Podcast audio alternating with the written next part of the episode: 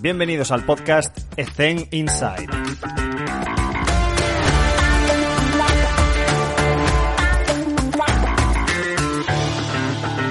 Muy buenas a todos y bienvenidos un día más a Ethen Inside. Hoy Estamos con Roger Font, hemos hecho la entrevista, ya sabéis, como siempre, en directo por la plataforma de Twitch. Solo tenéis que buscar EC Insight todo junto y allí nos encontraréis. Estamos dejando los links por Twitter. Tenéis también el Linktree en nuestra biografía de Twitter para poder acceder a todas las plataformas que tenemos, que son Twitter, Twitch, YouTube, donde subimos cortes de estos vídeos. Y concretamente, este vídeo em, os va a interesar mucho porque durante la entrevista estuvimos charlando sobre los niveles de aproximación y Rouget, de forma totalmente altruista, nos ha preparado una serie de vídeos de la nivelación de estos, de estos niveles de aproximación. Por tanto, vais a poder disfrutar la entrevista en audio sin ningún problema, pero encima en Twitch tenéis el vídeo de la entrevista por completo y en el futuro subiremos los cortes específicos de estos niveles de aproximación en YouTube para que lo tengáis de más fácil acceso. Así que nada más, estamos intentando pues eso, dinamizar un poco más las entrevistas, intentar meter contenidos multimedia para que sea un poco más visual y más agradable de, ver. Y nada, cualquier sugerencia, pues ya sabéis que contesto absolutamente a todo en Twitter, que es el canal referencia ahora mismo. Y nada más, os dejo con Roger, que ha compartido con nosotros muchísimo valor, así que disfrutar la entrevista. a un episodio más de Zen Inside, seguimos con los directos en Twitch y en esta ocasión tenemos a, a una persona especial porque nos conocimos en el barro. y es Roger Fon. Roger Fon, ¿cómo estás? ¿Cómo te encuentras? ¿Qué tal? Muy bien, muy bien. este, Roger, es un placer tenerte. Quizás he esperado demasiado para tener esta entrevista, pero es que la quería hacer súper guay. Creo que la gente le va a interesar mucho porque va a ser súper práctica. Vamos a tener eh, vídeos para aportar. Eh, para que la gente se pueda hacer una idea de cómo plantea el entrenamiento Rouget. Rouget, cuéntanos un poco em, cuál ha sido tu historia y cómo has llegado a donde estás. Bueno, eh, antes de todo, quería agradecerte pues, que me hayas dado esta oportunidad de estar aquí. Eh, sigo muchísimo este podcast y, bueno, de hecho, aquí han pasado gente, bueno, que son mis referentes, o sea, que cosas que voy a explicar, supongo que, son cosas que ya han explicado o, como mínimo, que yo me he basado en ellos, ¿no? entonces, bueno, mi, historial, un poco de dónde vengo, pues eh, empecé, empecé en el Barça femenino, en las categorías eh, inferiores, eh, que es una sección amateur, donde es en el Barça CBS. Empecé ahí haciendo de segundo entrenador y de preparador físico, cuando hacía, creo que era tercero de carrera. y, ahí, pues poco a poco, pues eh, me fui metiendo en este mundo tan bonito. Y, bueno, eh, estuve en el Lima Horta, en Liga 2, estuve en Le Plata con, con el Marturell y a, me, salió una oportunidad que es cuando nos conocimos, pues eh, de ir a Ferrol en, Liga 1 hmm. y entonces ahí estuve un año. Y, bueno, ya hace ya dos años que estoy aquí en Barcelona, eh, volví a Barcelona y, me salió una, oportunidad de estar con el Barça de rugby y cambié de deporte, estaba toda, toda la vida ligado al baloncesto y bueno, me salió esta, esta oportunidad de, cambiar de deporte y dije, ostras, pues, ¿por qué no? ¿Por qué no? Eh, eh, salir un poco de esa zona de, confort. Mm. Eh, no fue fácil, no fue fácil, tengo que decirlo. Y, bueno, creo que eso. He crecido muchísimo como persona y como, y como profesional. O sea que. Pero nos interesa. resumiendo. sí, sí. sí. Un suscriptor nos preguntó exactamente sobre ese tema, el tema de, estar muy ligado al baloncesto y pegar el salto hacia otro deporte, supongo que una estructura súper profesionalizada, y cuáles han sido los, grandes cambios que has detectado, sobre todo para una persona que podría estar en la misma situación, que se cambia de deporte, pues qué primeros pasos debería, debería hacer esa persona para poder rendir y poder conocer bien el deporte, etcétera. Mm. A ver, en primer lugar tienes que, tienes que leer mucho, tienes que estudiar, eh, tienes que ver un poco, entender, entender el deporte, eh, ver el reglamento, entender las demandas físicas, eh, mm, ver, ver el deporte en directo, porque yo realmente creo que el rugby creo que es un deporte que hasta que no lo vivencias, hasta que no estás ahí viendo en directo la, eh, la brutalidad, entre comillas, ¿no? del contacto que hay, ¿no? De, este deporte, no eres consciente de la importancia que tiene el trabajo de fuerza y, de, lo que necesitan en muchos casos estos deportistas, ¿no? Entonces, bueno, básicamente es esto y, aprender día a día, porque también creo que hay un aspecto que, que es importante, que es el tema de la, de la cultura. Entonces, cada deporte yo creo que tiene un poco su cultura, su cultura de, entrenamiento, los jugadores tienen sus manías, tienen sus, sus, cosas, entonces, bueno, tienes que un poco adaptarte a, cada contexto. ¿Y qué ha, sido, lo que más te ha impresionado de, meterte en el deporte del rugby?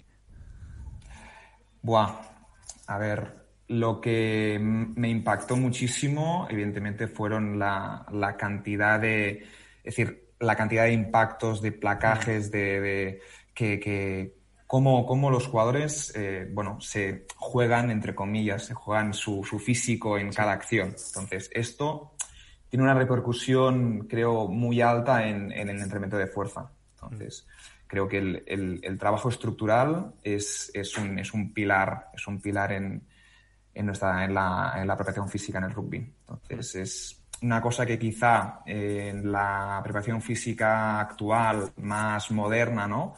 Eh, tendimos un poco a alejarnos ¿no? de ese trabajo estructural y, ¿no? y ir más hacia esa especificidad.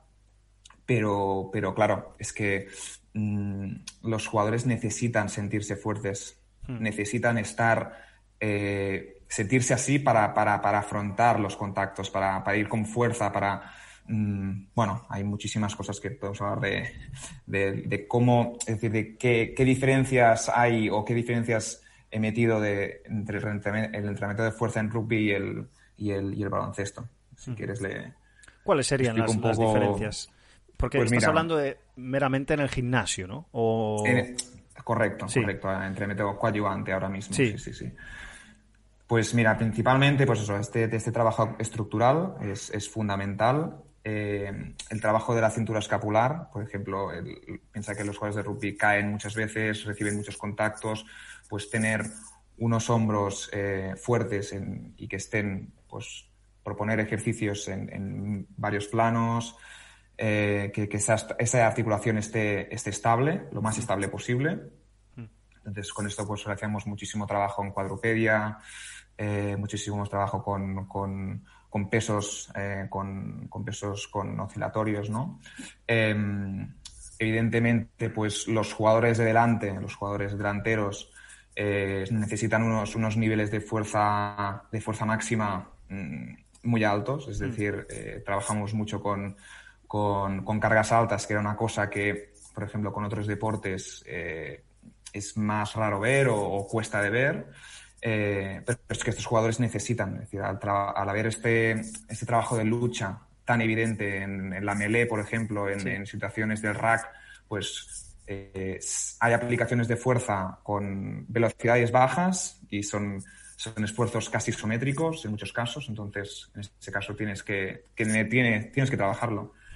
En caso de los, de los, de los tres cuartos, pues que son los jugadores, los, los delgaditos, que diríamos, los rápidos, pues en ese caso, pues trabajamos más con cargas más medias, bajas. Eh, un trabajo de cadena posterior, pues fundamental, fundamental porque hay un, el high speed running es, es muy evidente, eh, son sprinters en muchos casos. Y, mm, por ejemplo, también el trabajo de, eh, con, los delanteros, sobre todo el trabajo de cuello, que es una cosa que también que, mm. yo nunca había hecho mm. y, empecé a, a, meterlo porque, evidentemente, pues eh, si tenemos un cuello fuerte, pues ante, delante de contactos, placajes, etcétera, pues eh, reducimos un poco el riesgo de, conmoción cerebral.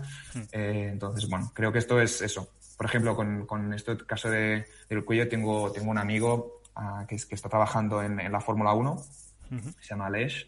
Eh, entonces, bueno, me, me, puse en contacto con él y dije, oye, explícame un poco cómo trabajas tú el cuello. Y, un poco, bueno, pues a partir de aquí también, pero la idea es un poco, es muy, es muy parecida al trabajo del core, ¿eh? que es que sea, trabajar con, con anti, anti movimiento, básicamente, ¿no? Vale. Entendido. Resumidamente. Sí, sí, sí. Perfecto. Em, hay otra pregunta también de un suscriptor que comenta que, bueno, sobre todo, esto me lo llevo a, a, la parcela personal, es decir, si tú estás en un equipo que, como bien has dicho, los jugadores te piden estar muy fuertes y seguramente, esto me lo invento, están acostumbrados a un tipo de entrenamiento muy concreto, ¿Has tenido mm. algún problema a la hora de plantear este método que es tan diferente, tan moderno, que no es bodybuilding como pueden estar acostumbrados algunos? Eh, ¿Has tenido mm. que vender este método o por el hecho de estar ya en el mm. Fútbol Club Barcelona, pues ya asumen que este método es el que se trabaja y la filosofía del club? Bueno, a ver, la verdad que, eh, hay, una, hay esa cultura que está muy, muy arreglada, muy arreglada en el, en el rugby.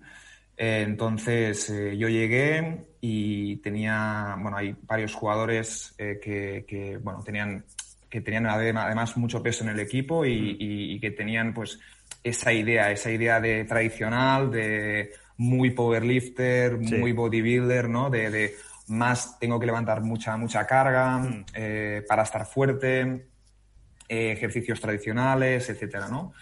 de hecho, hay, hay una anécdota hay una anécdota que, por ejemplo, siempre pues una semana pues no, no, puse el press de banca, ¿no? O puse una variación, una, puse en cambio del press de banca, pues puse eh, un press con, con, mancuernas, por ejemplo, ¿no?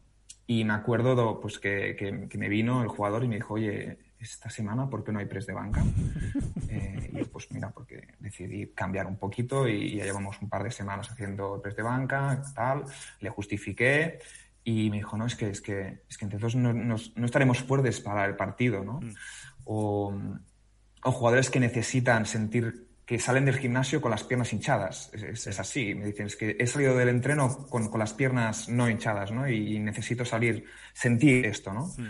Entonces, eh, creo que aquí yo tenía como tres opciones. Eh, tendría opción uno, sería mm, acatar y decir, pues vale, ok, hacemos esto, me vendo al diablo, entre comillas, y me vendo a, a, lo que ellos se sienten cómodos. Eh, opción dos, pues eh, impongo yo, impongo yo lo que, lo que yo creo y me importa un carajo, entre comillas, pues lo que, lo que ellos piensen y yo digo, pues esto se hace así y yo he venido aquí pues a imponer, cosa que yo no comparto. Y tenía esa tercera opción de un poco pues dialogar, negociar, eh, hacerles creer de que, de que el trabajo pues, pues puede tener otras, el trabajo de fuerza puede tener otras opciones. Eh, eh, venimos aquí a ser mejores deportistas de rugby, jugadores de rugby, y no a ser mejores powerlifters o mejores bodybuilders, ¿no? Mm. entonces, y un poco también eso, darles un poco, pues, ceder un poco. Yo, yo he cedido y, y cedo y, y no tengo problema. Es decir, si hay jugadores que necesitan hacer el press de banca, que lo hagan. Que lo hagan, no pasa nada. Entonces, yo siempre, de hecho, ya hace una temporada que, que, muchas veces les doy dos opciones y todo. mira, tienes opción de, la sentadilla, opción de con el trap bar, o, que les doy opciones a que ellos mismos mm. escojan con qué se sienten más cómodos. Creo que esto es, es, fundamental. Perfecto. De, de, hecho, de hecho, yo programo, yo programo curso de bíceps. Hmm. Es decir, hay un día a la semana, normalmente el viernes, el match day menos dos, que acabo con, con un, bloque en el que le digo yo bíceps show.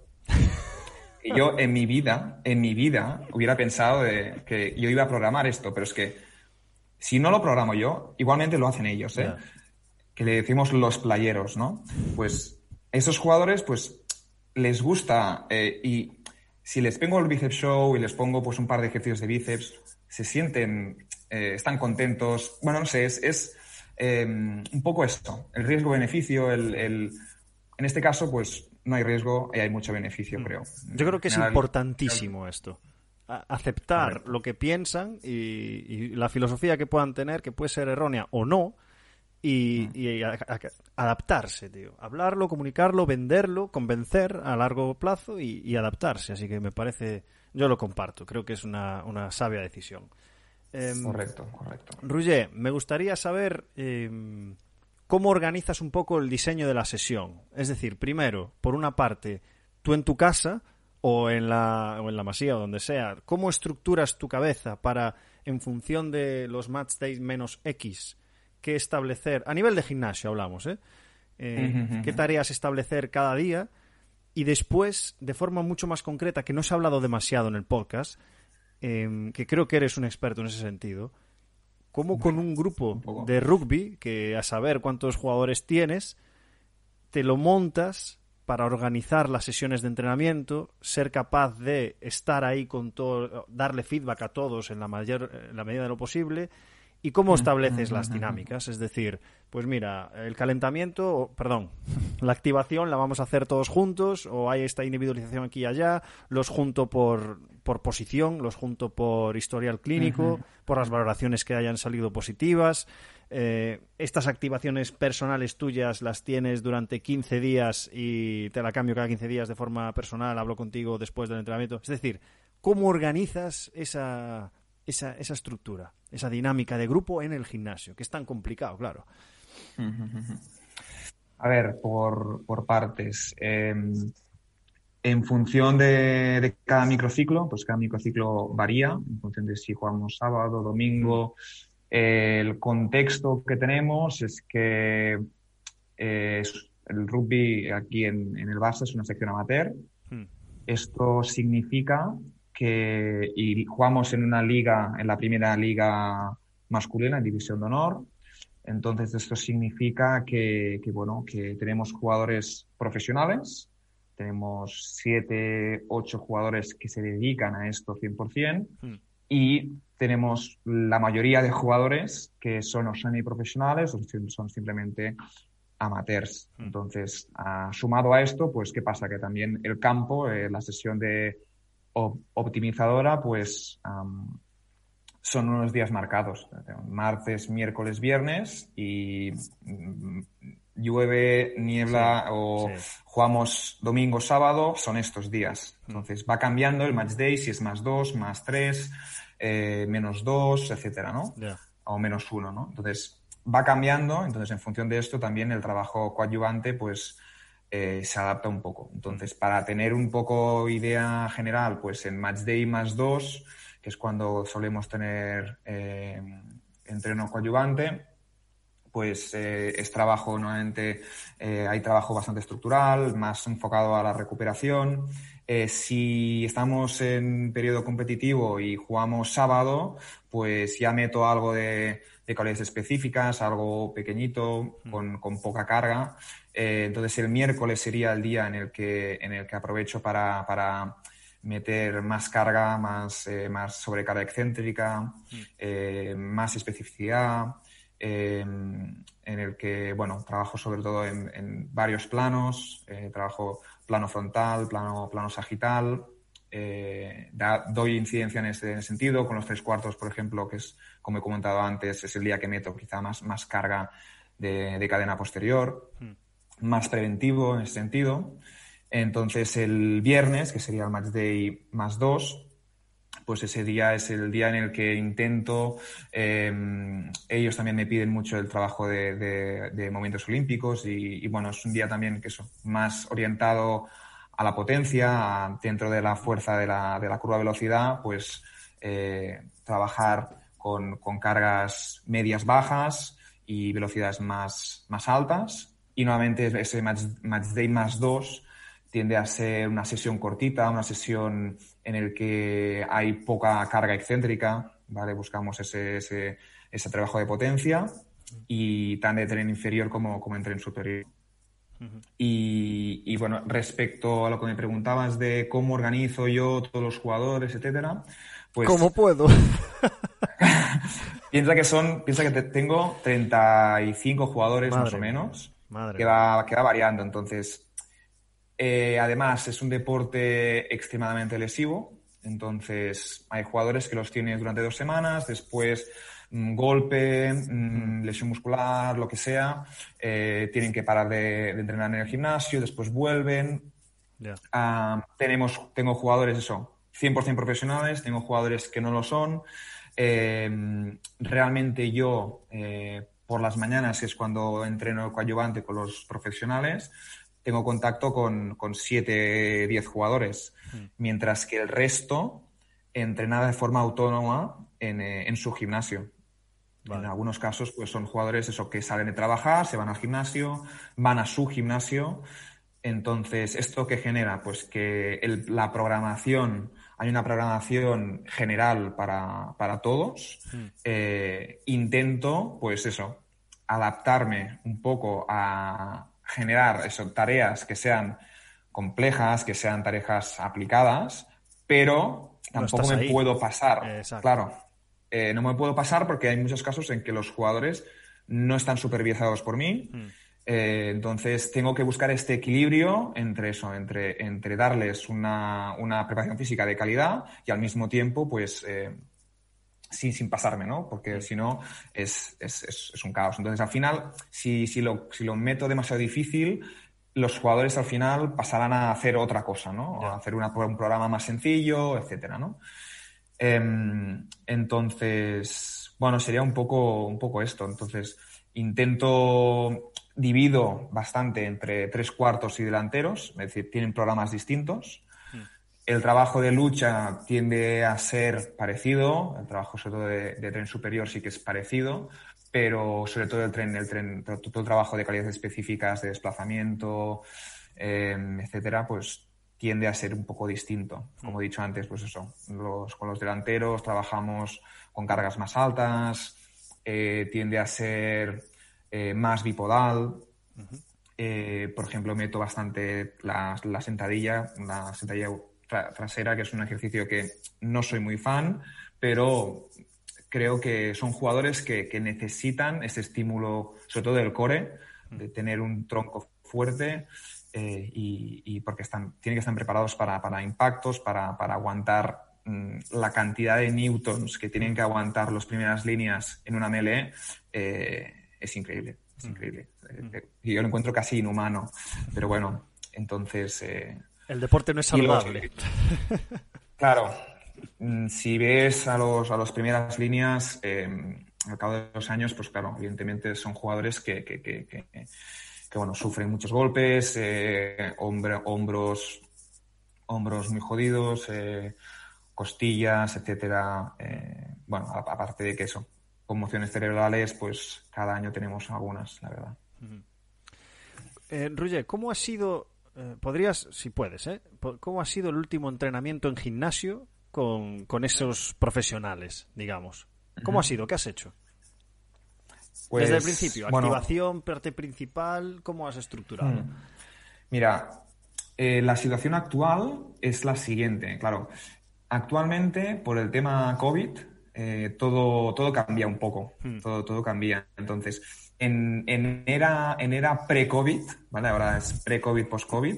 En, en, era pre-COVID, eh, el, entrenamiento normal sería que, que los, los, jugadores pros vienen hacia las 9. Hmm. Eh, a las 9 pues hacemos una, una activación, todos, todos juntos y a partir de ahí pues explico la sesión, eh, tengo la sesión impresa también. tienen, ahora mismo tenemos un, software en el que los jugadores pueden ir apuntando resultados, etcétera. Bien, pueden ver los, los ejercicios y a partir de ahí, pues, explico, explico la sesión y los jugadores se, se meten a, al lío. Entonces, de hecho, los jugadores es que es una gozada entrenarlos porque son, son muy autónomos. Es mm. decir, son jugadores que llevan casi toda la vida entrenando fuerza. Es decir, es que casi no.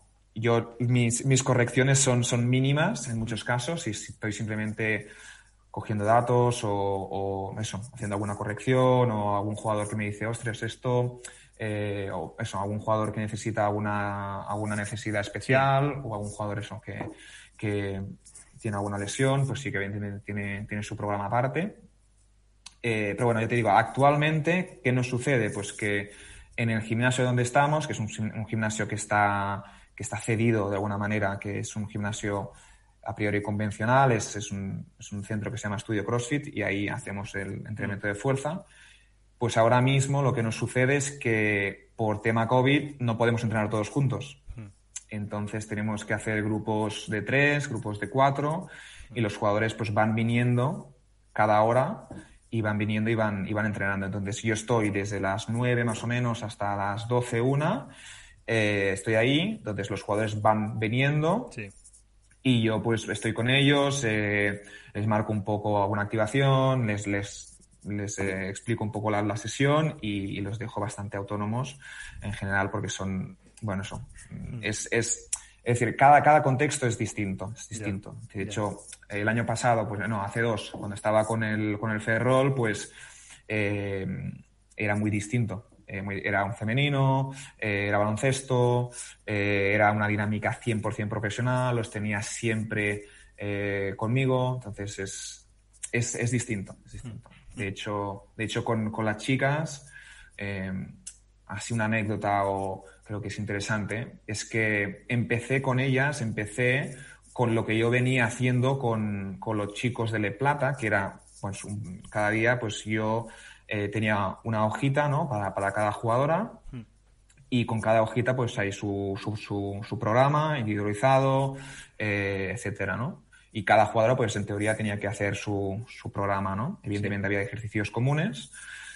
Eh, entonces lo que me pasaba en Ferrol es que los jugadores yo veía que la sesión le faltaba intensidad, le faltaba ganas, le faltaba eso que no hay en el ambiente, ¿sabes? que, dices, esto falta, falta intensidad. Entonces, porque a las jugadoras les costaba entrar en dinámica, les costaba ser autónomas en sentido y hacer el, trabajo, ¿no? Entonces dije, bueno, voy a, voy a cambiar y voy a meterlo, pues voy a meter un circuito, voy a, voy a intentar eso, que hacerlo también en parejas muchas veces y también voy a, voy a intentar que una estación del circuito, pues sea una estación, en esa estación sí que pues voy a individualizar un poquito y voy a meter pues cada jugadora que tenga pues un poco un ejercicio distinto para un poco eso, para trabajar esa, esa prevención primaria, ¿no? Pues perfecto.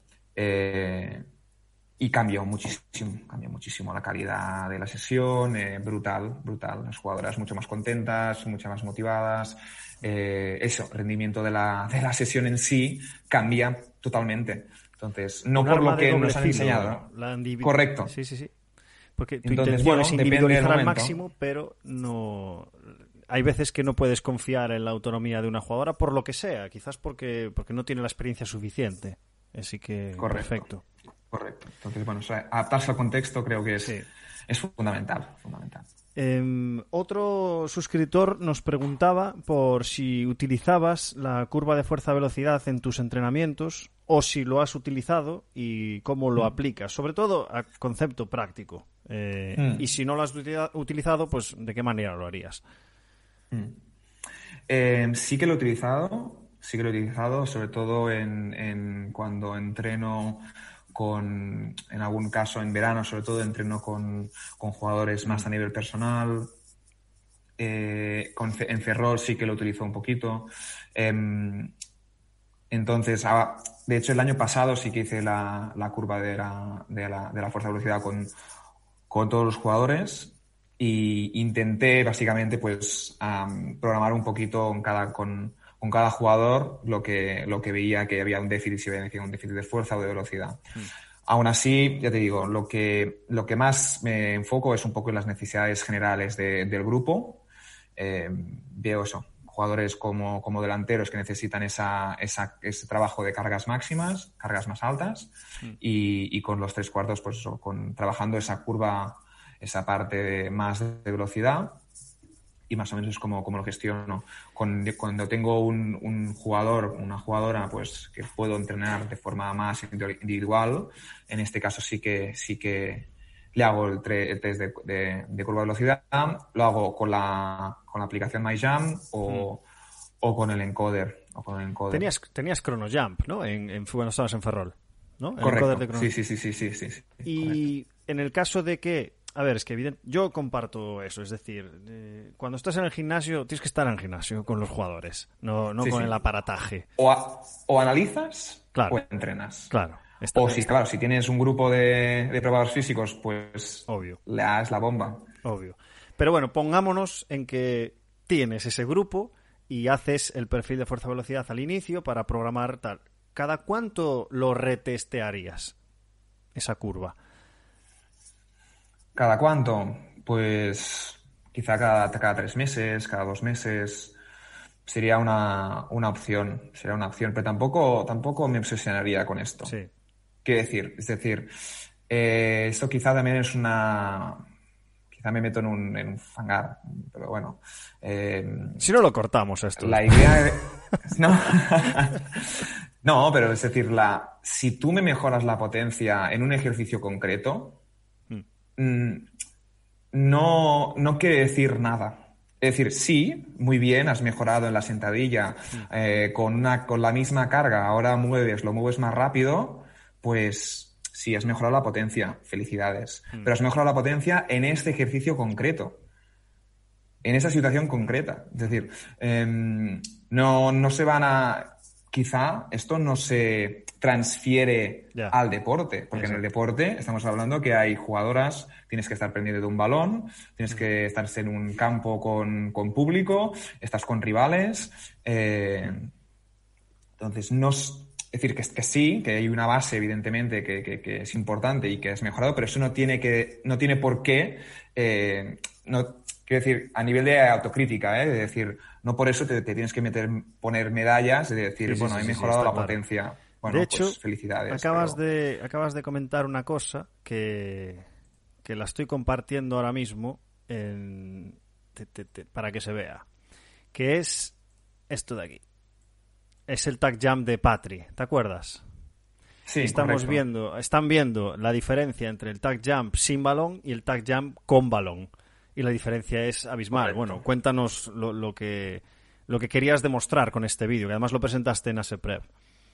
Correcto, correcto.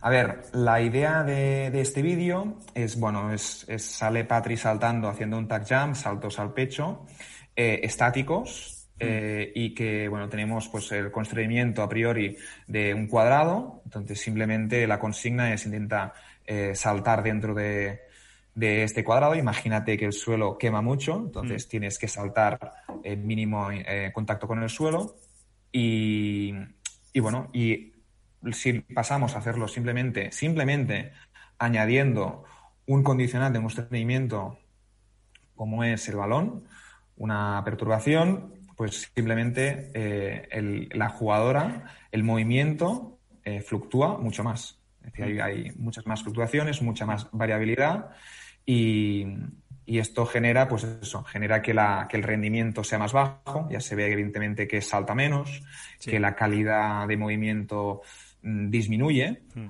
Ah, hay alguna, alguna repetición, se, se le va un poco, un poco la rodilla, em, no es capaz de estar dentro del cuadrado en todas las repeticiones. Entonces, bueno, em, el tema aquí, creo yo, el tema interesante aquí es, es, ser capaces de aplicar la dosis adecuada de variabilidad en ese caso. Entonces, hmm. em, para mí, para mí aquí hay una dosis adecuada de variabilidad. Es decir, ¿hace algunas repeticiones buenas? Sí hace repeticiones que quizá no son tan buenas, también. Bueno, está aprendiendo, hmm. está aprendiendo, no pasa nada. a veces eso, vemos un valgo o un ejercicio, ¿no? O una, mm, una cosa que, una compensación hmm. que, vemos y dices, ostras, fuera el ejercicio, ¿no? Tiene que ser perfecto el ejercicio. Pues, pues no, no, no, no, no, pasa nada, no pasa nada. Tenemos que, de hecho hay una, hay una frase de que, escuché de Jaime Sampaio, muy, muy buena, de, bueno, que, tenemos que respetar el error y sobre todo tenemos que convivir con el error. Mm. Entonces, creo que estamos eso, en una sociedad en la que parece ser que eso, te equivoques, eh, si hay un error, pues ya tenemos que, quitarlo, ¿no? Y entonces, bueno, mm. tener claro y tener sentido común de, saber, pues, cuándo, mm, si aquí Patri me hubiese estado haciendo, pues, todas las repeticiones, sale del sale del círculo del, del cuadrado, me hace un valgo continuamente, etcétera, pues aquí quizá eso, quizá mm. tenemos que hacer un, step back, ¿no? Mm. Y, volver atrás y, bajar un poquito porque simplemente el propio jugador, la propia jugadora, ya haciendo esa tarea concreta, ya tiene un valor de variabilidad suficientemente alto. Entonces es, bueno, igual que la carga, que la carga de lo de Tingavet, ¿no? Pues el sweet spot, ¿no? Pues tienes que encontrar el sweet spot de variabilidad para que haya aprendizaje, para que el jugador se optimice, ¿no? Perfecto, pues eh, me gustaría entrar de lleno al tema que nos ocupaba con el tema de, las, de los niveles de aproximación Y gracias a Roger, que me ha pasado una batería de ejercicios bastante amplia de lo que, de lo que pudo recopilar estos años trabajando estos niveles, eh, pues me gustaría que nos comentases primero qué concepto es esto de los niveles de aproximación para quien no esté acostumbrado a este entrenamiento, pues eso, estructurado. Y, y mientras, si te parece, voy poniendo el vídeo. Vale, coméntanos cómo, cómo, es esta idea de, los niveles de aproximación. A ver, em, los niveles de aproximación. Va a estar apareciendo el cero, perdona, el cero. Voy a, empezar por el bueno, voy, voy, voy introduciendo un poco y, ya, hablaré del, nivel cero. Entonces, los niveles de aproximación son simplemente una manera de organizar, de estructurar el, entrenamiento estructurado, el entrenamiento coadyuvante. Em, para organizar eso, para organizar los ejercicios y va en función de la especificidad. Entonces tenemos desde, desde niveles aproximados bajos a niveles aproximados más altos. Entonces tenemos el nivel cero, nivel cero aproxima, nivel, cero no orientado, nivel cero orientado, el nivel 1, nivel 2, nivel 3. Que nivel 2, el 3 sería entraría dentro del, del coadyuvante, hmm. estaría ahí entre medio entre coadyuvante y optimizador, y entonces tendríamos el nivel 3, 4 y 5, que entraríamos en el entrenamiento optimizador. Hmm. Entonces, el nivel 0 no orientado, básicamente eh, tenemos em, ejercicios que son, que son compensatorios, complementarios, son ejercicios que tienen poca, poca correspondencia dinámica, muy poca correspondencia eh, dinámica con el, con el gesto hmm. deportivo. Entonces, son ejercicios, eh, normalmente son bastante analíticos. Eh, dentro del nivel cero orientado yo coloco todo el trabajo de core, todo el trabajo de estabilizador, eh, supongo que estaréis viendo algunos ejercicios. Estamos viendo a Patri eh, haciendo los landings en, los, en tres plataformas diferentes. Por ejemplo, también es un, es un trabajo eso de, de, estabilidad, básicamente. En este caso, Patri pues hace un trabajo de, de aterrizajes en, en, superficies distintas. Entonces, en cada, en cada, en cada landing, pues está experimentando una, un, una, un aterrizaje distinto. Entonces, tiene que adaptarse a esta, a esta situación. ¿no? Me gustaría que... Seguidamente, pues... Sí, continúa, perdona, perdona, Roger, continúa. No, no. Entonces, seguidamente tendremos el, nivel cero orientado. Entonces, en este caso, eh, son ejercicios que tienen un poco más de correspondencia dinámica, tienen algo de, correspondencia dinámica. Eh, dentro de aquí, pues son ejercicios que son, yo diría que son los básicos, son los tradicionales, son, por ejemplo, ahí, ahí podríamos encontrar pues, la sentadilla, eh, podríamos encontrar el press de banca. Eh, entonces, bueno, son ejercicios que también podemos encontrar algún, algún complementario, pero generalmente esos serían ejercicios más bien tradicionales, con pocos grados de libertad, que serían pues, un poco el 2D, el 2D que, que, explica Gerard Moras, ¿vale? Seguidamente entraríamos en el nivel 1. En el nivel 1 pues ya tenemos ejercicios eh, con bastante correspondencia dinámica, con, más grados de libertad. Entonces aquí pues podríamos encontrar ejercicios con, salida cónica, eh, ejercicios multiplanares, eh, pero son ejercicios en los que podemos generar altos niveles de fuerza, ¿vale? Pero son bastante específicos, bastante específicos, ¿vale? Mm. En el nivel 2, en el nivel 2 serían ejercicios eh, que ya tienen una correspondencia dinámica muy evidente, ya salían eh, casi que eso es el geste deportivo, pero en el que básicamente lo que hacemos es em, poner una resistencia, una, resistencia baja eh, que no afecte al gesto deportivo, hmm. ¿Vale? Es decir, por ejemplo, pues una salida con gomas, un, un, sprint lastrado, ese sería un, un nivel 2, un nivel 2, ¿vale? Entonces, Aquí básicamente la idea es que trabajamos sobre todo con, cargas muy bajas y velocidades muy altas. Aquí, pues evidentemente a nivel cognitivo, pues podemos trabajar y, aumentar la complejidad con, ese aspecto. Y finalmente el nivel 3, que yo lo considero eso, entre, entre coadyuvante y, optimizador, pues aquí en nivel 3 pues es básicamente el gesto técnico eh, con muy poca toma de decisiones o con toma de decisiones simples, pero eso, que, que la idea es intentar eh, desarrollar, desarrollar ese, ese, gesto técnico lo más rápido posible, con la máxima eficiencia y eficacia posible. ¿no? Entraremos en nivel 4 y nivel 5, que ya sería a nivel eh, ya sería entrenamiento optimizador y bueno, nivel 4 sería todas las SSP, situaciones simuladas preferenciales. Eh, de hecho, hay, de hecho, salió hace poco un estudio eh, del entrenamiento optimizador, liderado por Edu Pons, eh, em, Andrés Andrés, que de hecho está, estuvo aquí hace poco, sí. Marguitar, pues bueno, en el que se explica muy bien el, un poco esa idea del entrenamiento optimizador. ¿no? Y el nivel 5 pues ya, ya sería el juego real, de alguna mm. manera. ¿no? ¿cómo ayudarías a una persona a elegir estos ejercicios, no tanto a la hora de, pues, como normalmente se hace, ¿no? Vale, pues vamos a hacer este ejercicio porque es, pues, un empuje vertical o un empuje horizontal. Mm. Claro, esto como es todo mm. multiplanar, y con una, bueno, dependiendo del nivel en el que estés, pero con bastante incertidumbre. ¿Qué es lo que te ayuda a ti a la selección de ejercicios? Para darle ideas a, a personas que pueden estar hmm. interesadas en empezar a aplicar este método. a ver, en primer lugar, yo intento ver el riesgo-beneficio de cada hmm. ejercicio, un poco, ¿no? De ver, a ver, este ejercicio, ¿qué me aporta? ¿O qué, qué, qué busco con este ejercicio? Eh, me cuestiono muchísimas cosas yo. Continuamente, en cada programación, eh, me cuestiono eso. ¿Cuántas reps hago? ¿Cuántas series hago? ¿Cómo lo hago? Eh, ¿Y por qué? Bueno, es, continuamente esto.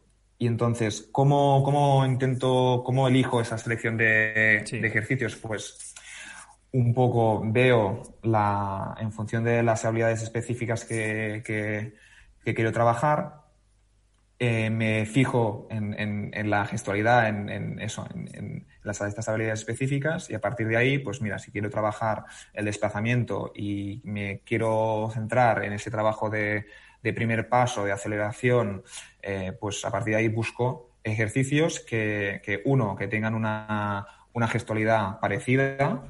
A partir de ahí, pues evidentemente la especificidad de un ejercicio depende de muchas cosas. Depende de la, de la, velocidad, depende de esos rangos de movimiento, depende del tipo de contracción, de, de, de a nivel coordinativo, como si realmente es igual, em, del, de la superficie donde estoy, etcétera. Entonces, a partir de ahí, pues intento eso, meter eh, trabajo básicamente con, con triseries o series de bloques de cuatro ejercicios, de tres, cuatro ejercicios, y en función de esto, pues eh, básicamente tiende a ser pues un nivel 1 o un nivel 0 aproximado, em, orientado, eh, junto con, con, un trabajo de, de N2, que sería una aplicación eh, de ese trabajo, el complex training, ¿vale? Sí. De alguna manera, entonces siempre acabo con, o con un compensatorio, con un complementario. Entonces, bueno, esta es la idea de cómo yo intento eh, organizar este entrenamiento o programarlo. No sé si, si, me, si me, he explicado bien. Perfectamente, perfectamente. Solamente puntualizar una cosa que a mí me ayuda particularmente, que está muy relacionado con lo que has dicho, que es, bueno, ya que vas a ver el partido, aprovecha y cuando te fijes en cualquier cosa, te apuntas, me lo llevo al básquet. Pues esta jugadora tiene problemas cuando hace el close out. Esta jugadora se queda pinchada en todos los bloqueos. Ya con eso, ya se te pueden aparecer una ramificación de ejercicios que luego tienes que tener mm. experiencia para saber nivelarlos dentro de esos eh, niveles de aproximación. Pero viendo vídeo y apuntando, a mí se me ocurren ese, ese tipo de ejercicios. Mm. correcto, correcto. Sí, sí, a mí me va muy bien eh, el tema a nivel de fotos. Es decir, ah. siempre me gusta mucho mirar las fotos del partido, porque dentro de las, de las fotos eh, muchas veces hay acciones, hay, hay, hay mm. posturas que, que, me interesan, que me interesan muchísimo de, de, eso, cambios de dirección, apoyos, eh, eso, contactos, bueno, acciones que dices, ostras, mira, esto lo podemos trabajar en el gimnasio. Y en las fotos es que es muy claro. En, el vídeo a veces por ser rápido se, te escapa, ¿no? Pero en las fotos es, te, da muchas ideas, la verdad. Genial, Ruya, te voy a hacer una pregunta muy difícil. Es la pregunta del millón. Yo no, sé la respuesta porque aún estoy haciendo el máster este de máster CD de alto, de alto rendimiento y se lo hemos preguntado a Julio Tous y tampoco tiene la respuesta, que es, pero me gusta mm. saber tu opinión porque llevas mucho tiempo aplicando este Si Julio Tous no sabe la respuesta. Em, bueno, No, no quiero hacer la pregunta de cómo controlas la carga de este tipo de ejercicios, porque me parece imposible, pero sí me interesa saber, eh, imagínate que metes este ejercicio un menos dos, más match day menos dos, ¿cómo sabes tú que ese ejercicio no va a provocar excesivas adaptaciones negativas para el, para el partido? Esa es la incertidumbre que me da miedo a la hora de plantear estos ejercicios cerca de la competición.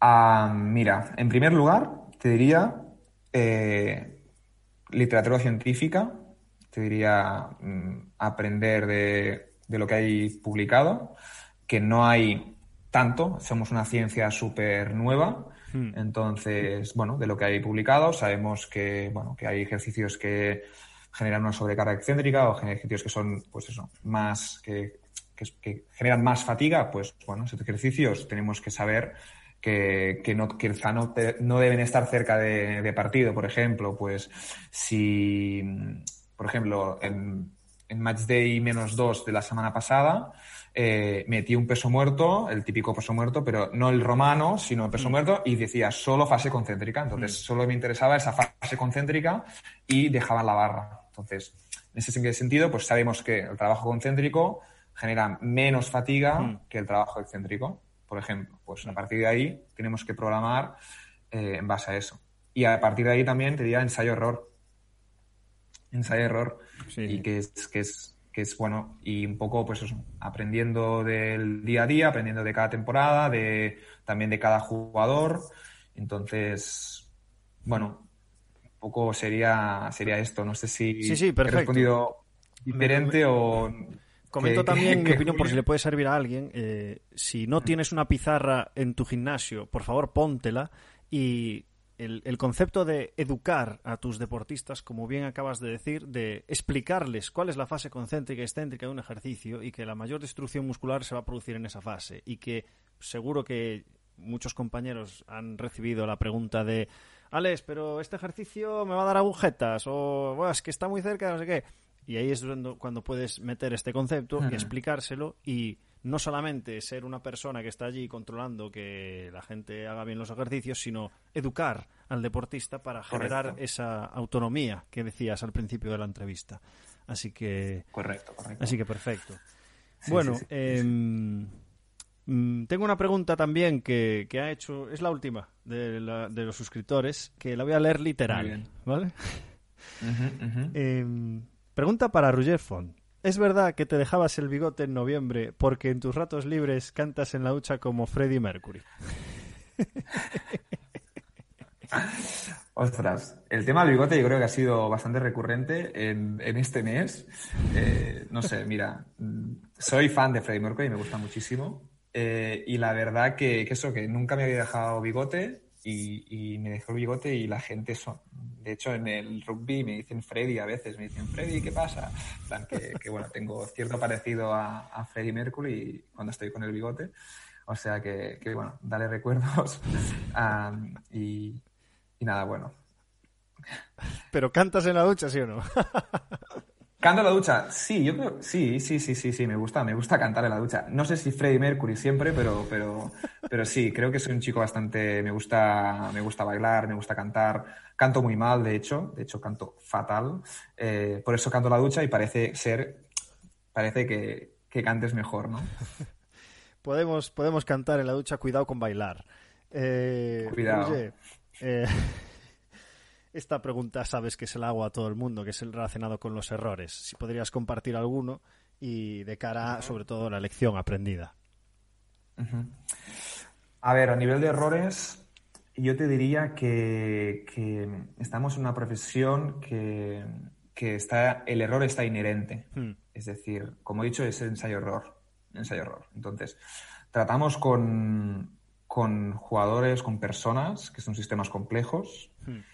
En un equipo, además, no, son, no es uno, sino que son muchísimos sistemas complejos y que se relacionan entre sí.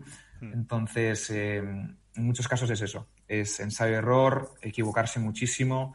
Eh, creo que, por ejemplo, un error básico y creo que, todos hacemos y que son necesarios es eh, a nivel de, de, cuando tú aplicas una carga a un jugador, pues que esa carga no sea la óptima, que sea o que sea porque te has pasado o porque no ha sido eh, suficiente. Entonces, o porque simplemente la misma carga que tú aplicas a un jugador, si el día siguiente no es lo mismo, él no lo, no lo asumirá igual. Hmm. ¿Por qué? Porque quizá ese día ha dormido peor, hmm. quizá ese día está más contento o quizá ese día, pues, no sé, entrena con música mientras que el otro día no entreno con música. No sé, es decir, em, cada día es distinto. Entonces, tenemos que hacer un poco malabares. Malabares, ensayo-error, aprender de, cada error hmm. y, eso. Y yo te diría que intentar no, no frustrarse, porque yo he tenido momentos de, frustración de decir, ostras, es que quizá no vales para esto porque es que te has equivocado aquí, acá, eh, no puede ser. Y al final es eso, aprender de los errores, aprender que, esto es, esta profesión y, ya está. Hay otras, profesiones, hay, otras profesiones quizá que, bueno, que es más de, de ordenador y que es muy claro y que... Pero bueno, estamos eso. Eh, tratamos con personas y esto es, lo que toca, creo yo. De hecho, me gustaría antes de pasar a la siguiente que es recurrente mm, en las entrevistas que profesionales con muchísima experiencia comentan esto que mm. acabas de decir, de que tienes que asumir que en nuestra profesión vas a cometer errores, porque mm. solo, solamente por el hecho de trabajar con personas, porque no vas a ajustar bien en la medida en la que comunicas tu mensaje, no sabes cuál es el contexto de la otra persona, no sabes si ha tenido algún problema personal antes de venir al entreno y la vas a cagar. Aunque, aunque, aunque estés en alerta 24 horas, la vas a cagar. Entonces, ser consciente de esto y que eso no provoque mm. que tú estés mm, con un estado emocional que pueda perjudicar al equipo, pues creo que hay que entenderlo lo antes posible. ¿Qué pasa? Que para eso te tienes que meter en la trinchera lo antes posible, para adquirir toda esa experiencia y para poder llegar al... Creo que esto es un problema que he comentado alguna vez en el podcast de que el salto entre salir de la universidad y el mercado es gigantesco y que mm. deberíamos eh, pues eso, conseguir más experiencia incluso cuando estés estudiando la carrera, como fue tu caso, eh, incluso cuando te fuiste a Estados Unidos. Cuéntanos un poco, así antes de... No quiero robarte mucho más tiempo, Roger, que llevamos 50 y algo, pero cuéntanos un poco cómo ha sido tu experiencia allí en Estados Unidos para la gente que se esté pensando hacer una visitilla. Muy bien. Ah, pues mira, yo acabé, de hecho, mira, ya hecho llevo aquí la, la camiseta, la sudadera de Purdue, que es de donde estuve. Pues, a ver, la verdad que una experiencia brutal, brutal. Eh, lo recomiendo 100%. Eh, cuando acabé el máster, eh, yo tenía como la obsesión un poco de decir, tengo que ir ahí, tengo que ir ahí y probar ahí cómo, cómo es, aprender de ahí. creo que un poco, es un poco la meca del entrenamiento de fuerza, de, entrenamiento, son top en muchísimas disciplinas. Hmm. Aún así, tenemos que tener en cuenta que aquí también lo hacemos bien, no... pero bueno. Y entonces, bueno, apliqué, busqué varias universidades, eh, apliqué eh, en todas estas, apliqué como en 40 universidades. Eh, esto es tan fácil, perdona, esto es tan fácil como eh, buscar la web, mandarles tu currículum por mail y ya está. Es decir, porque que nadie esté haciendo pajas mentales de, necesitar mm. un agente, un representante, etcétera. Correcto, correcto. Es decir, es decir, tienes que ir a web por web de, cada, de cada universidad, tienes que ver si aceptan eh, estudiantes internacionales mm.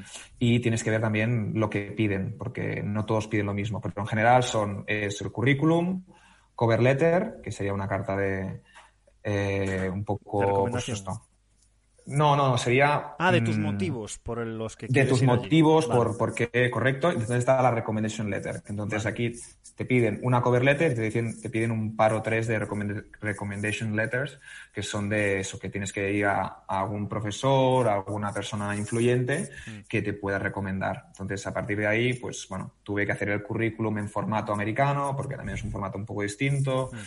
etcétera, ¿no? Entonces apliqué en como 30, 40 universidades, eh, una locura, y me llamaron de dos y bueno, fue eso. Tuve la suerte de que, bueno, tenía un nivel de inglés correcto, más o menos correcto, eh, y hice la entrevista, les, les gusté en Purdue y, tuve la oportunidad de ir a un verano allí. Hice un, un internship eh, entonces, de hecho, me acuerdo el primer día que me hablaron en, me estaban hablando eh, súper rápido, me hablaban eh, de, terminología muy específica de, gimnasio y, claro, estaba continuamente haciendo preguntas. ¿Y esto? ¿Pero qué, quieres decir con esto? Y yo pensaba que iba con buen nivel de inglés, imagínate. Entonces, me espabiló muchísimo, aprendí muchísimo inglés, aprendí muchísimo de cómo funciona ahí toda la preparación física, eh, bueno, es mm. increíble a nivel, de, nivel de presupuesto. Sí, sí, sí. Es decir, básicamente te abre un poco la mente de, cómo trabaja en otros sitios. Eh, por ejemplo, hay cosas que aquí estamos muy atrás, muy atrás. Por ejemplo, con la, cultura, cultura de, sacrificio, de, entrenamiento, ahí pues eh, son muy competitivos, son muy competitivos. ahí Em, el flipado de ahí, ¿no? Aquí estaríamos diciendo, pero este tío, ¿qué, hace? Y ahí está, es normal, es decir, ahí currar, trabajar fuerte, eh, motivarse, mm, no sé, es, otra, hay otra, otra mentalidad hmm. que, bueno, que valoran muchísimo el trabajo de fuerza, eh, lo encuentran fundamental y, con eso, con gestión de grupos, eso, eh, brutal, brutal. Ese es otro, otro rollo, ¿no? Genial. A nivel metodológico sí que quizá pues hay cosas que, yo decía, ostras, esto no lo acabo de ver. O, además, de hecho, venía de hacer el máster de deportes colectivos. Pues, de máster CD, y claro, venía con la cabeza un poco, pues, con el paradigma un poco así, un poco más, más moderno, y claro, me voy ahí eh, en Estados Unidos donde depende de qué sitio estés, pues eh, son más tradicionales, tienen una percepción, una metodología un poco más, más tradicional, ¿no? todos al rack. correcto, todos al rack. Eh, hay 20 racks en, en, mm. la sala y casi todo en plano sagital, casi todo en vector vertical, mucha, mucho, mucho bipodal, eh, bueno, muchas, muchas cosas que, que, yo decía, ostras, esto está bien y mal, ¿no? Porque, bueno, también era, es una universidad, también es, es, no deja de ser periodo de formación, que en cierta medida también es importante, un trabajo estructural importante, pero, pero bueno, no sé eso. Había cosas que, que me que me griñulaban, que, es, que se dice en catalán, pues eso que, que no, que no acababa de, de comprender o que, no, o que no compartía. Pero bueno, por el resto, ya os digo, una, una experiencia súper, súper recomendable. Lo único que yo diría es que o me, me, me dio un poco de rabia fue el tema de, de la visa, ¿no? es decir, que yo me fui ahí, estuve ahí, estuve muy cómodo y muy contento, pero la opción de trabajar ahí es muy complicada, muy complicada por tema, por tema visado. Entonces es como, me hubiese gustado hacer lo mismo, quizá en Europa, ¿no? Y en Europa quizá sí que me hubiese salido esa oportunidad de como mío trabajar oficialmente, ¿no? Pero bueno. Ya llegará. Sí, quizá, no sé. Quizá algún equipo paga la visa, pero Eso quizás será de aquí muchos años, ¿no? O, nunca, pero bueno. Roger. Pero bueno, estoy, estoy, estoy muy bien aquí, ¿eh? De hecho, se vive muy bien aquí en Barcelona. En, aquí en Europa, como mínimo, se vive muy bien. Eh, en Estados Unidos es un poco distinto. Es un poco distinto. Roger, imagínate que ahora mismo te doy 2.000 euros. Para ti. No, perdón, ahora no. Eh, porque sé que tienes una mochila bastante densa ahora. Pero imagínate, pues eso, cuando recién salías de la carrera, recién salido de la carrera, no tienes material propio, no tienes la mochila de Rouget, eh, y yo te doy 2.000 euros. ¿Qué te comprarías? Es decir, A nivel de, material, entiendo, ¿no? material sería el que, vale, este es mi material y, es el que voy a llevar a aportar al club que me fiche? Evidentemente, esto en, a largo tiempo, o sea, a largo plazo, hmm. perdón. Dos mil euros. Pues una, una neumática, no es broma. una neumática ya de sobras, ya te pasas, no es broma. Eh, pues a ver, creo que hay un gomas, creo que es fundamental. Eh, me llevaría, eh, por ejemplo, todo lo que es tecnología low cost. Creo que con 3.000 euros es de sobra, es decir, con, por ejemplo, pues plataforma de contactos. Mm. algún encoder, te diría, de estos de más, más baratos, entre comillas, de unos 250 euros, no quiero decir marcas tampoco, sí. pero bueno, algún encoder que te pueda dar esto o, algún, por ejemplo, el pushband también es una, opción. Hmm. He dicho una marca, disculpe. Eh, pero bueno, nada, eh, entonces, bueno, te diría básicamente gomas, te diría, por ejemplo, hay una cosa que está muy bien y ahora con el tema del, confinamiento está muy bien, que es el, la, la Power Block, que es una mancuerna que, que en sí tiene todos los pesos y simplemente pues cambiando una ranura, pues puedes coger el peso que, quieras. Eso es una opción que es barata, es, decir, es cara en sí, pero te gastas mucho más dinero en muchísimas mancuernas, ¿no? Por ejemplo, y tienes esa opción. Te diría, pues, un rack y una barra. Te diría un rack y una, y una barra y discos. Sería una otra, otra cosa que sería básica para, entrenar. Hmm. Em, no sé, ahora mismo te diría que con esto podríamos hacer, de hecho, lo tengo un poco fresco porque hace poco, por el tema de al cerrar gimnasios, pues cogimos mucho material, nos lo llevamos al campo y estuvimos durante un par de semanas entrenando eh, en el campo con, los jugadores y, la verdad que eso, que nos, nos, llevamos, pues eso, mancuernas, eh, discos, barras, un rack, un banco y con esto pues bueno, hemos sobrevivido durante dos semanas y, los jugadores súper contentos. O sea, que, se puede hacer trabajo de calidad, creo yo, con, este material, ¿no? Hmm, hay que ser creativo, eso, eso está claro. Muy bien. Eh, las dos últimas preguntas, Ruger. Em, Vamos allá. La bibliografía. Bibliografía recomendada, que puede ser técnica o no, lo que tú consideres que. lo que tú quieras recomendar. Bueno, pues mira, a nivel técnico, te diría que para a nivel básico, a nivel para, para empezar, y que yo, a mí me hubiese gustado que, que, leer este libro en la carrera, es decir, como asignatura, sería el de Michael Boyle, el de Functional Training. Eh, creo que es un, bueno, creo que es una base fundamental, mm, muy es, sencillito el libro, creo que te, te, ayuda a muchísimas cosas, a entender cómo tiene que ser el, el entrenamiento en deporte. Hmm. Eh, Seguidamente te diría, pues, el, supongo que es un libro que también ha recomendado mucha gente, que es el Entrenamiento en Deportes Colectivos de Francisco Seirulo y, colaboradores. Entonces, creo que este libro también eh, te abre un poco la mente, ¿no? De, mm. cómo el, puede ser el entrenamiento de fuerza en deportes colectivos. Eh, te diría Complejidad y Deporte de Natalia Balaguer, también, mm. que está un poco todo relacionado con con este libro, Las nuevas tendencias en fuerza de Julio Tous. Eh, bueno, son libros estos que es un poco todo se queda en casa y sería, también te diría, bueno, un libro relativamente reciente que es el de Franz Bosch, el Strength and Movement Coordination. Hmm. Es un libro también muy denso, complejo, complicado. Entonces, eh, bueno, necesitas, creo, una base antes para, entender todo lo que, lo que se explica en el libro. Y a nivel de, a nivel, pues quizá algo que no tiene nada que ver con el deporte, te diría un libro que es ahora un bestseller, que es Sapiens. Hmm. Creo que es un libro brutal. Eh, de hecho, es un libro que yo creo que debería también estar en la escuela, obligatorio en la escuela. Yo no lo he leído este. ¿Lo has pues leído tú? Sí, sí, sí, sí, sí, sí. Eh, me gustó mucho. Mm, te hace pensar muchísimo en, bueno, en la, en un poco, habla un poco de la, de la historia de, del Homo sapiens, de, desde el inicio hasta, hasta donde estamos ahora. Y, eso, te hace, bueno, es más, más filosófico en algunos aspectos, pero bueno, es, es poco de historia y yo pensaba, ostras, será de historia y será aburrido y tal, y que va, bueno, está escrito de una manera muy, muy amena, que te que hace, hace como preguntas él mismo, ¿no? En el propio libro y te va respondiendo las preguntas. Está, está muy fácil de leer y, bueno, se aprende muchísimo y un poco de eso, de entender un poco de, de nosotros mismos, ¿no?